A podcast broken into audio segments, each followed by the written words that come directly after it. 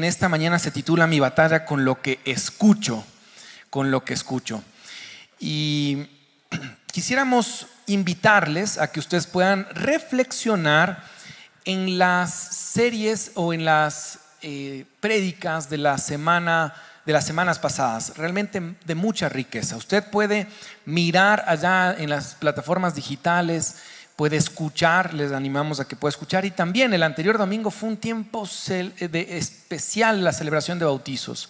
Eh, de pronto están las personas que se bautizaron acá, pueden levantar su manito, pueden levantar la mano aquí, acá tenemos una persona, habrá alguien más. Un fuerte aplauso para las personas que se bautizaron. Realmente un tiempo muy sentido. Les invitamos a que puedan escuchar los testimonios, testimonios muy profundos de el obrar de Dios en la vida de las personas. Anhelamos de corazón que Dios siga haciendo su obra. Mi batalla con lo que escucho. Y en esta mañana vamos a reflexionar en algunos pasajes de la palabra, pero el día a día, en esta semana, perdón, en estas eh, semanas o meses, vivimos en la era del ruido. ¿Cuántos de nosotros estamos eh, agobiados por todo lo que escuchamos? No paramos de escuchar a través de los medios de comunicación, a través de las notificaciones de nuestro eh, celular y nos agobian, nos roban la paz. El silencio está casi extinguido, dice el filósofo Erling Cake, un aventurero explorador del poder del silencio que se convirtió en la primera persona en alcanzar los tres polos, el, sur, el norte y también el Everest. No sé cuántos de ustedes les gusta reflexionar y meditar en esos momentos pasivos, quietos. Eh, de pronto cuando tenemos una abrumada eh, dinámica, frenética todos los días, eh, buscamos un espacio para desconectarnos. Normalmente me encanta a mí desconectarme eh, cada cierto tiempo y lo hago en el parque metropolitano. Ese es mi lugar favorito y a veces hasta de caminata vamos con nuestros hijos, pero cuando busco un espacio donde solamente me quiero desconectar del ruido del día a día, busco espacios como estos. Yo les animo a que ustedes puedan buscar esos espacios donde uno puede meditar, reflexionar en la palabra. Y cuando digo meditar, no estoy hablando de la meditación como una tendencia filosófica o espiritualmente hablando, pero muy apartada del de, eh, principio de la palabra. Cuando me refiero a meditar, me refiero a eh, buscar la presencia sobrenatural de Dios a través de la oración, de la palabra y la reflexión. Esos espacios.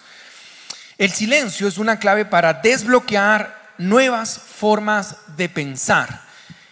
En ocasiones uno tiene que guardar silencio, ¿sí? Y tiene que silenciar las voces que están alrededor de nosotros, incluyendo nuestra voz. Una clave para desbloquear estas nuevas formas de pensar, dice este filósofo Erling, y la ciencia lo apoya en la teoría del filósofo, incluso sin el estímulo, del sonido, nuestros cerebros permanecen activos y dinámicos. Un estudio en el 2001 definió un modo predeterminado de la función cerebral, explicando que incluso en reposo sigue trabajando constante, absorbiendo y evaluando información. De tal manera que nosotros no paramos de procesar humanamente a través de nuestros sentidos, a través de nuestro pensamiento, a través de nuestro sistema neurológico, no dejamos de procesar información. Y no le pasa que cuando uno tiene un pico de una noticia o de una situación extrema, el cerebro comienza a tener mayor productividad porque nuestro sistema está colapsando por la presión y el estrés. Muchas veces nosotros anhelamos descansar, pero solo dormimos. Muchas veces dormimos, pero no descansamos. Les pasa que a veces a las 3 o 2 de la mañana uno se despierta con algo y es con algo que tiene que terminar el siguiente día, la siguiente semana, o de pronto no terminó. ¿Les ha pasado eso? ¿Les ha pasado que a las 3 de la mañana a veces eh, se despierta uno y de repente Dios quiere tener un espacio con, con nosotros en la madrugada. Dos, tres de la mañana, uno no concilia el sueño, hay intranquilidad y es cuando Dios comienza a tocar nuestro corazón y nos dice, necesito decirte algo. Y es que vivimos en una vida frenética en donde yo intento dormir pero no descanso.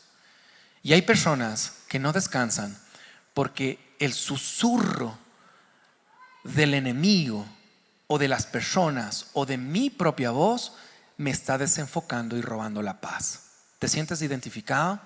Me ha pasado. Y por eso que esta mañana uno tiene que identificar los enemigos de la batalla con lo que escuchamos. También con aquello que no quiero escuchar. Y nuestras mamás tienen una palabra súper valiosa, profunda, divina y bendecida. ¿Cuál es? Corona para el que adivina esa palabra de las mamitas.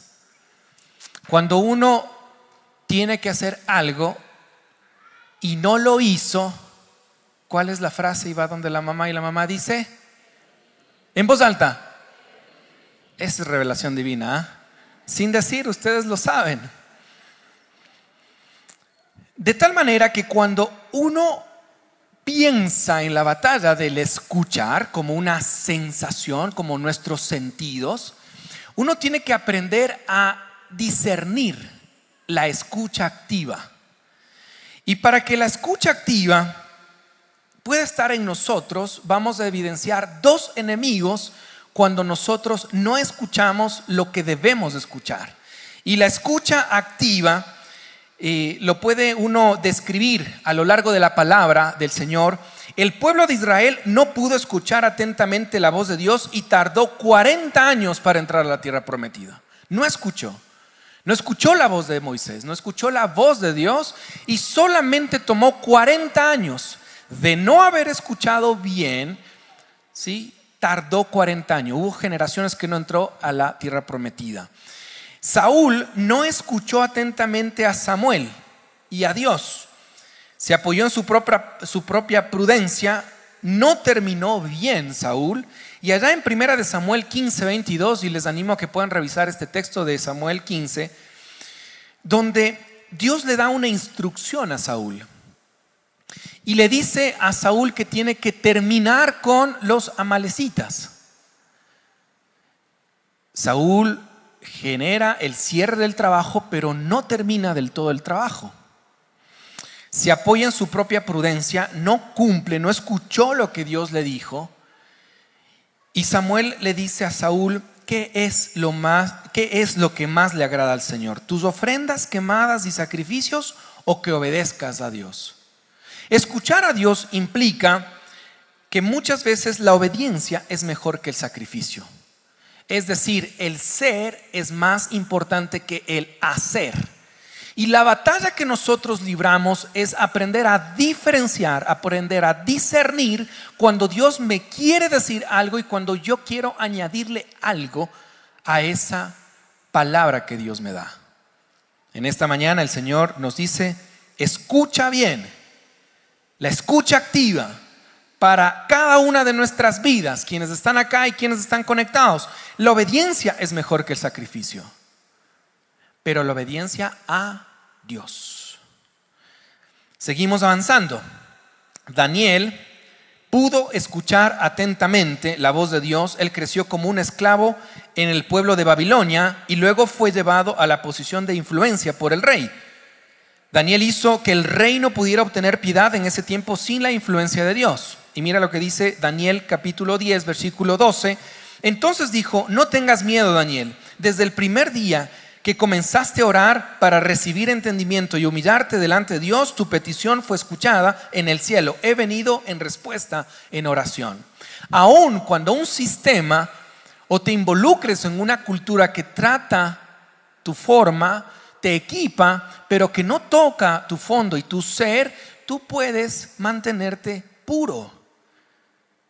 ¿Cuáles son esos enemigos que nosotros podemos encontrar? Y mira, escucha activa, Proverbios 7:24 dice, por eso, hijos míos, escúchenme y presten atención a todas mis palabras, dice la palabra del Señor.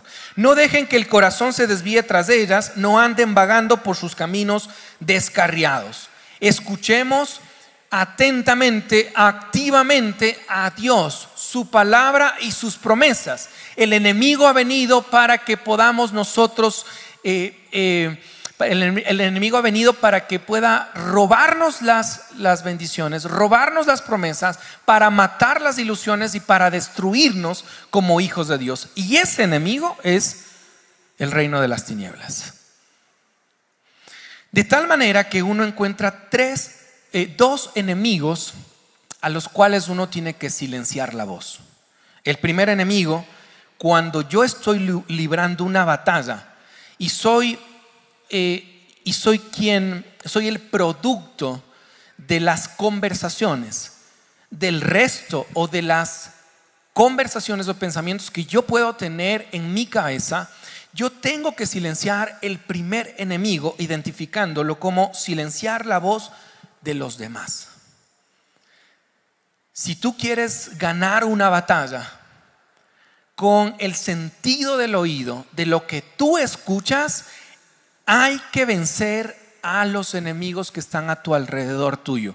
Enemigos en el sentido de la palabra, del contexto de la lucha. Pero hay personas que tienen una muy buena intención y una muy buena motivación para decirte cosas, pero de pronto no es el tiempo, no es la forma o no es la actitud correcta. De tal manera que solemos ser el resultado de las conversaciones que tenemos porque alimentan nuestra mente y corazón. Haz un ejercicio y de pronto valora lo que está en tu interior y quizá es el producto de todas las conversaciones que tienes con las personas que están a tu alrededor. De tal manera que esas conversaciones van a alimentar y van a generar inseguridad y temor si es que no estás filtrándolo a través de el Espíritu Santo y la palabra. ¿Te ha pasado cuando te sientas con una persona a conversar, terminas y terminas pero cansado y agotado emocionalmente y cargado físicamente y espiritualmente? ¿Te ha pasado? Hay situaciones que son complicadas. Tienes conversaciones o reuniones en las que no quisieras participar. Estás a punto de entrar a una reunión donde sabes que va a ser tenso el ambiente y hasta estás sudando, tu corazón comienza a palpitar rápidamente. Entonces, eso significa que esos entornos están amedrentando tu corazón y tu vida cuando pasa en, el contexto familiar y tú sabes que hiciste algo malo. Y ahora, ¿cómo le digo a mi esposa? No, no encontré lo que me mandó a buscar. Qué conflicto tan grande. ¿Cómo le digo? Hay situaciones, y mira lo que dice Efesios 4:29, hay situaciones que nos van a meter en, en, en tensión. Efesios 4:29. No digan malas palabras si no digan malas palabras. Si está jugando fútbol, no digan malas palabras. Al contrario, digan siempre cosas buenas que ayuden a los demás a crecer espiritualmente. A crecer espiritualmente, pues eso es muy necesario. Si tú tienes que enfrentar el día de mañana una situación complicada, si mañana tienes que visitar de pronto un entorno donde los demás van a silenciar tu voz, si tú vas a enfrentar una, reunión difícil, el primer paso que tú vas a dar es, en autoridad en Cristo Jesús, voy a entrar a este lugar, Señor, y que ninguna palabra salga de mí sino sea para crecimiento espiritual. Ponlo en el contexto que sea. Una reunión de negocios porque tienes que presentar un proyecto, porque tienes que entregar algo, porque vas a, a confrontar a alguien, que tu primer paso sea en autoridad, Señor, que ninguna palabra de mí salga para destrucción. Y Señor, por favor, cuida mi corazón y mi mente de lo que yo voy a tener que escuchar. Porque puedes salir de una reunión muy tensa y muy cargado espiritualmente. Ayuden a los demás a crecer espiritualmente. Solemos ser el resultado de las conversaciones. En el acompañamiento a las personas, tenemos ciertos desafíos. Hay una generación que de pronto está encontrando un sentido de, no complacencia al matrimonio, por ejemplo. Hay una generación que, que está surgiendo y está diciendo, no, yo no quiero ir a lo anticuado. Prefiero quedarme con este pensamiento donde si tú y yo nos ponemos de acuerdo, nos va relativamente bien para qué casarnos. Añádala o añadamos algo más. Estas generaciones que tienen un conocimiento y un desarrollo profesional súper alto, súper bien, que quieren mantener una relación, no en el contexto matrimonial, están diciendo, bueno, definamos no tener hijos. ¿Para qué traer al mundo si van a sufrir y padecer hambre? Mantengámonos nosotros juntos. Y creo que todos esos pensamientos son respetables. Está bien, los vamos a valorar y nosotros no somos quienes para juzgar. Pero he conversado con algunas personas y cuando hemos hablado con mi esposa en los procesos de consejería, cuando tenemos esta, esta sensación que el sistema te está determinando, donde estás escuchando el susurro de mucha gente donde dice, no, ¿para qué el matrimonio? ¿Para qué los hijos? Nos quedamos así solos y si es que nos peleamos, hasta aquí se acabó el tema. Entonces, conversando con una persona semanas atrás sobre en ejemplo, algo así, que es algo de la vida cotidiana, entre silenciar la voz de los demás, yo le llevaba a la reflexión a esta persona y le decía, ok, te invito a que puedas validar el porcentaje de personas con las que te relacionan que tienen el mismo pensamiento y la misma definición en su vida. Y te vas a encontrar que el 90% de las conversaciones que tienes con esas personas son personas que te dicen lo que están experimentando y te están diciendo, no me voy a casar, no voy a tener hijos, voy a tener otro tipo y otro estilo de vida. Y lo que tú estás es absorbiendo y tu inconsciente se está quedando con ese mensaje de que el matrimonio no es bueno y de que los hijos por poco son un, un peso. Pero si tú lo filtras por la palabra, ok, yo le decía, o les he dicho a algunas personas a la luz de la palabra, ok, ve a filtrar lo que dice la palabra. Y la palabra te va a decir que el matrimonio es honroso, que es una bendición, es un desafío, ¿sí o no? Es un desafío, es real, pero es una hermosa aventura. Y la paternidad aún mucho más. Presentar acá a la hija de Salito y de Fer. Es una bendición. La vida paterna es caóticamente hermosa, pero es espiritualmente guiada por Dios. Entonces yo le decía a esta persona, estás escuchando el 90%. Ahora te invito a que busques el otro 90% donde tú puedas encontrar parejas imperfectas que te van a decir que el matrimonio es una bendición esas parejas o, esos padres te van a decir, sí, la paternidad es durísima. No se duerme muchas veces, aun cuando están grandes. ¿Cuántos siguen durmiendo cuando están grandes? No, no se duerme. ¿No es cierto?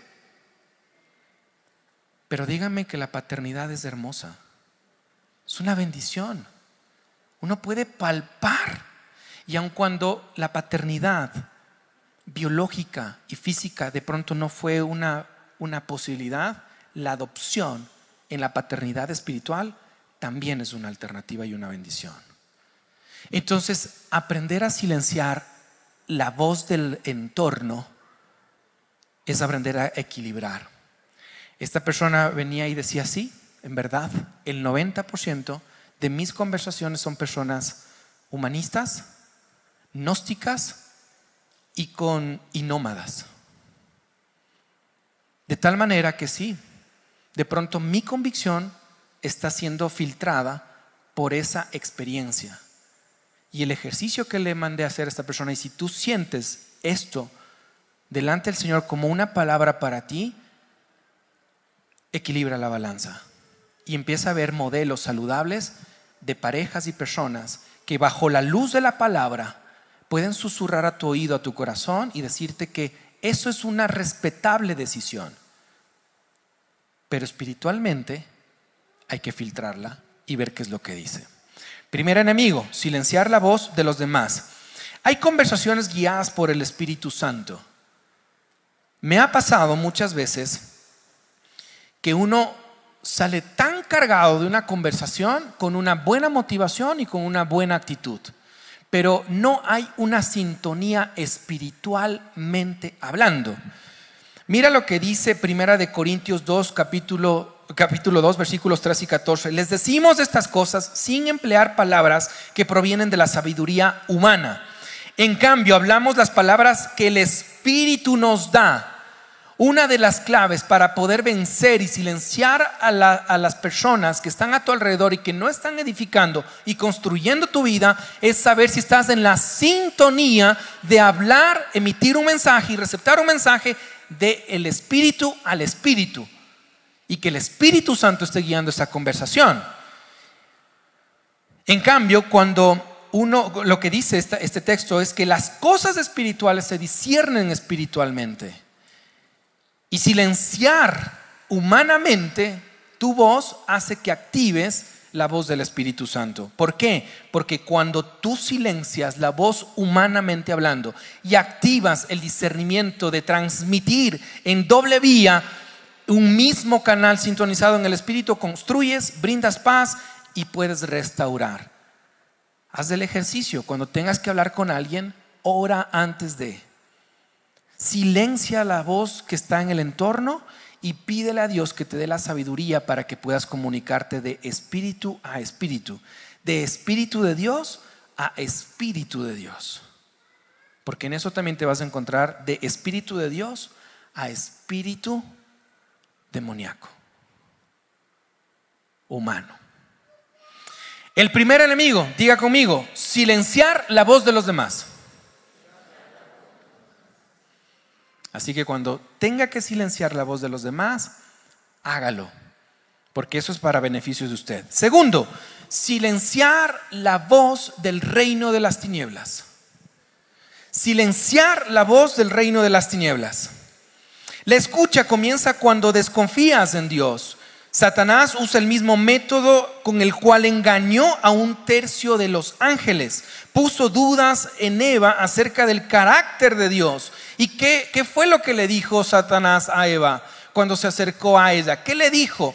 Susurró a su oído y ¿qué, y qué le hizo? La engañó, generó duda y le llevó a que pueda imaginar un escenario el cual Dios no le había dicho. ¿Sí? De tal manera que acercarse al árbol prohibido no era pecado, pero tomar y comer su fruto sí lo era. Silenciar la voz del reino de las tinieblas significa que el enemigo va a ir frontalmente donde ti y te va a decir, ¿por qué dudas? Y te va a desestabilizar porque él te va a llevar con los dardos del enemigo a que puedas ser engañado, que puedas tener duda e intranquilidad, desconfiar de las promesas de Dios. Venga conmigo a Éxodo capítulo 17. Éxodo, vamos por favor a sus Biblias, si puede encender su teléfono, hágalo. Éxodo capítulo 17, versículos del 8 al 16. Y en esta mañana vamos a reflexionar un poquito sobre el espíritu de los amonitas. Hay amonitas en el siglo XXI. Y tú y yo tenemos que aprender a discernir y a descifrar quiénes son estos amonitas que están en este siglo XXI y van a tratar de desenfocarte de tu relación con Dios. Mira lo que dice Éxodo capítulo 17, versículos del 8 al 16. Voy a leer en la nueva traducción viviente y me, me permito leer este texto. Si me puedes acompañar, por favor. Mientras el pueblo de Israel aún se encontraba en Refidín, los guerreros de Amelec lo atacaron Así que Moisés le ordenó a Josué, escoge algunos hombres para salir a pelear contra el ejército de Amalek. Mañana yo estaré en la cima de la colina sosteniendo la vara de Dios en mi mano. Josué hizo lo que Moisés le ordenó y peleó contra el ejército de Amalek. Entre tanto Moisés, Aarón y Ur subieron a la cima de la colina cercana, mientras Moisés sostenía en alto la vara de su mano, en su mano, Los israelitas vencían, pero cuando él bajaba la mano dominaban los amalecitas. Pronto se le, se le cansaron tanto los brazos que ya no podía sostener en alto, así que Aarón y Ur le pusieron una piedra a Moisés para que se sentara. Luego separaron cada a cada lado a Moisés y sostuvieron las manos en alto. Así sus manos se mantuvieron firmes hasta la puesta del sol. Como resultado, Josué aplastó al ejército de Amalek en la batalla. Después de la victoria, el Señor dio a Moisés las siguientes instrucciones. Escribe esto en un rollo para que sea un recuerdo perpetuo y léelo en voz alta a Josué. Yo borré por completo la memoria de Amalek debajo del cielo. Entonces Moisés edificó un altar en ese lugar y lo llamó Yahvé Nisi, que significa el Señor es mi estandarte. Dijo, por cuanto han levantado su puño contra el trono del Señor, ahora el Señor estará en guerra con Amalek de generación en generación. Hasta el siglo XXI uno puede encontrar amalecitas que tratan de desenfocar tu relación con Dios, de tu relación con el Señor. Y estos amalecitas, de alguna manera, eran descendientes de Amelec y descendientes de los nómadas del sur de Palestina.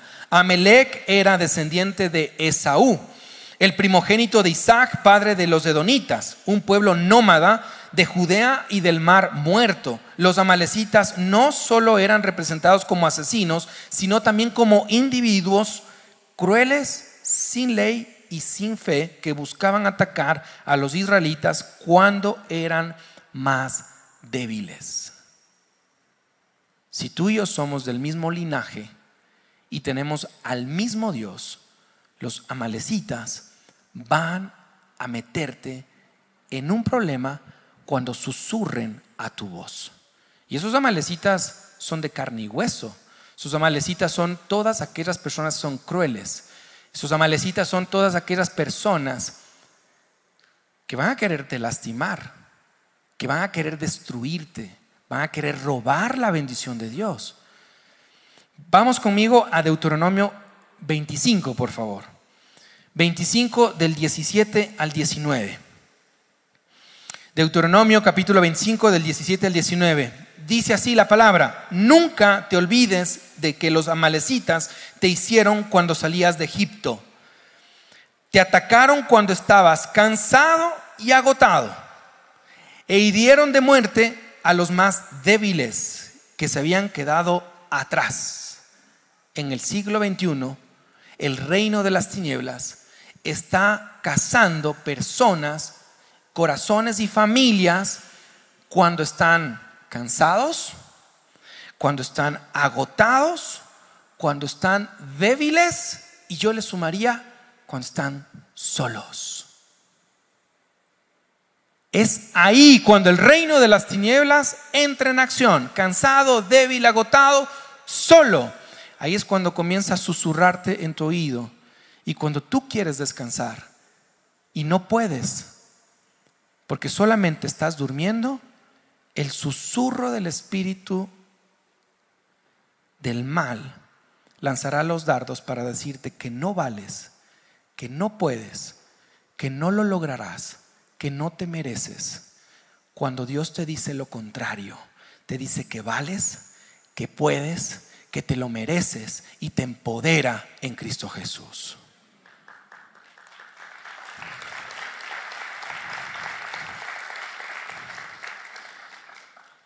Tenemos que tener ese discernimiento para que podamos ver amalecitas alrededor.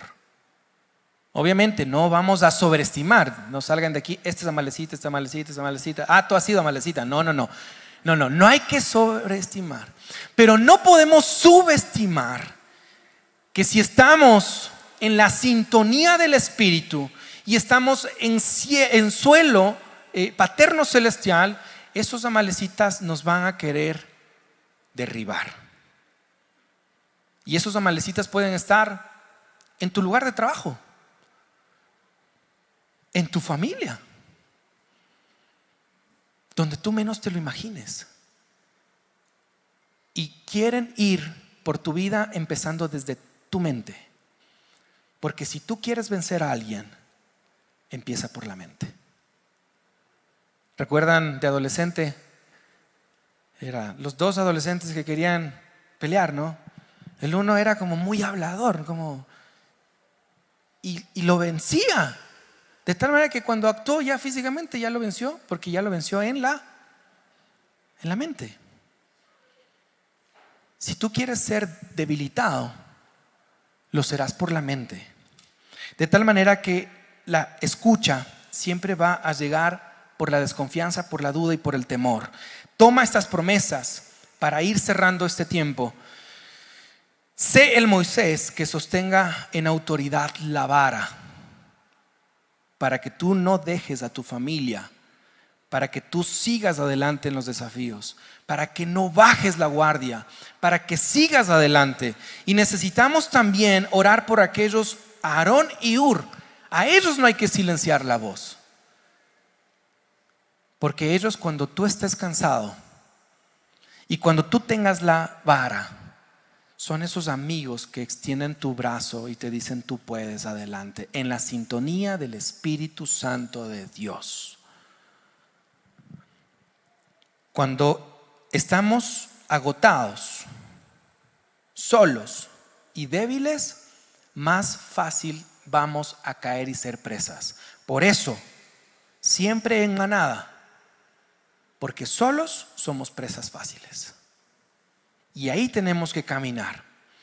Silenciar la voz de los demás. Silenciar la voz del reino de las tinieblas. Estar pendiente de esos amalecitas. Pero lo que tenemos que hacer es activar la voz de Dios para destruir y ganar esta batalla. Estad quietos y conoced que yo soy Dios, dice la palabra. Jesús mismo dijo, mis ovejas oyen mi voz, yo las conozco y ellas me siguen. Cuando tú activas la voz de Dios y, estás silenciando la del reino de las tinieblas y estás silenciando las voces de las otras personas, lo que haces es, tienes el poder para discernir espiritualmente, para tener libertad, poder y valor. De tal manera que cuando refinamos nuestra manera de escuchar y hablar, seremos mayormente bendecidos. Debemos refinar la manera de escuchar y hablar para ser bendecidos. ¿Eres de las personas que tiene valor o precio? Porque cuando tú escuchas el susurro de los que están alrededor, del mundo, de las tinieblas y demás, ellos te van a poner un precio. Pero Dios en esta mañana y de aquí en adelante te dice, tú no tienes precio, tú tienes valor, porque yo soy tu Padre. Cerramos este tiempo silenciar la voz de los demás, silenciar la voz del reino de las tinieblas, activar la voz de Dios. Uno tiene sintonía espiritual, discernimiento espiritual, libertad, poder y valor. Somos de las personas que tenemos valor en el, no el precio que nos etiqueta el mundo. Y que el susurro de Dios siempre sea para nosotros en el poder, en el valor que Él nos ha dado a través de Cristo Jesús y el poder del Espíritu Santo. Señor, te damos gracias en esta mañana por este tiempo. Y queremos pedirte, Señor, que nos ayudes a descifrar aquellos amalecitas, aquellas personas que tratan de destruirnos, de desenfocarnos, de debilitarnos, Señor, que tu presencia y tu poder pueda ser activado a través de tu palabra, de tus promesas. Ayúdanos a silenciar la voz de las personas que no construyen y que no nos ayudan a crecer espiritualmente, Señor. Ayúdanos en esta mañana a que podamos ganar la batalla con nuestra mente, corazón y espíritu siempre activado contigo. No somos el precio que nos dicen, somos el valor que tenemos en ti. Te damos gracias a ti, Padre Celestial, y bendice a mis amigos y hermanos, a quienes están conectados y a quienes van a escuchar este tema. En Cristo Jesús oramos. Amén. Amén. Si te gustó esta prédica, te invitamos a que te suscribas a nuestro podcast y nos sigas en YouTube, Facebook e Instagram como Encuentro con Bahía. Además, recuerda que cada semana tendremos una prédica nueva para ti.